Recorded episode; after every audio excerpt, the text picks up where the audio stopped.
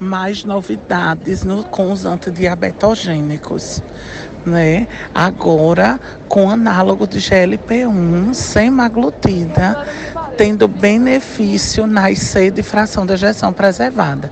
Mas lembrando que foi a população só de pacientes que tinham ICFEP e eram obesos. O estudo foi com obesos. Então, a dose de 2,4 miligramas de semaglutida mostrou benefício na IC de fração de ejeção preservada, tá certo? Melhorando sintomas capacidade funcional, melhorou capacidade funcional e qualidade de vida pelo Kansas City. Então, mais uma novidade, então, que vem para chegar no contexto de ser de fração de injeção preservada.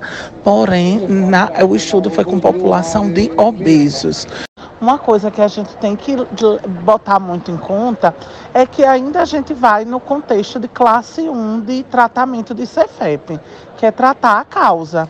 A gente sabe que a obesidade é uma das causas de ser de fração de injeção preservada e a obesidade ela está associada com a apneia do sono, está associada com aumento do risco de fibrilação atrial, que está tudo associada com o risco de ser de fração de injeção preservada.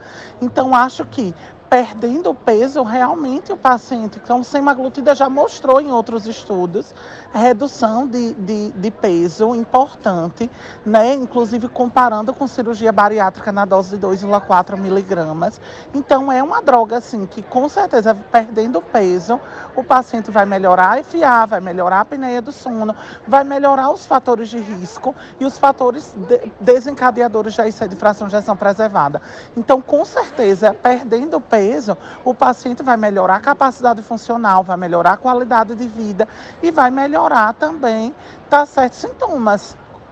Com certeza. Lembrando que um dos confundidores, mas ele, ele, um dos confundidores, mas realmente eles colocaram quem tem CFEP, quem tem, quem tem obesidade, ele pode ter dispneia, tem piora de capacidade funcional.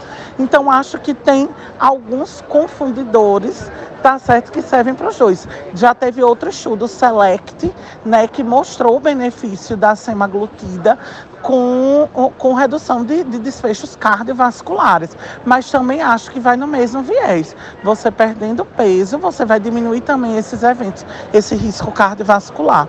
Acho sim que a, eu acho que a palavra final desse estudo leva para a gente que é classe 1 de tratamento de sede de fração de injeção preservada, tratar a causa.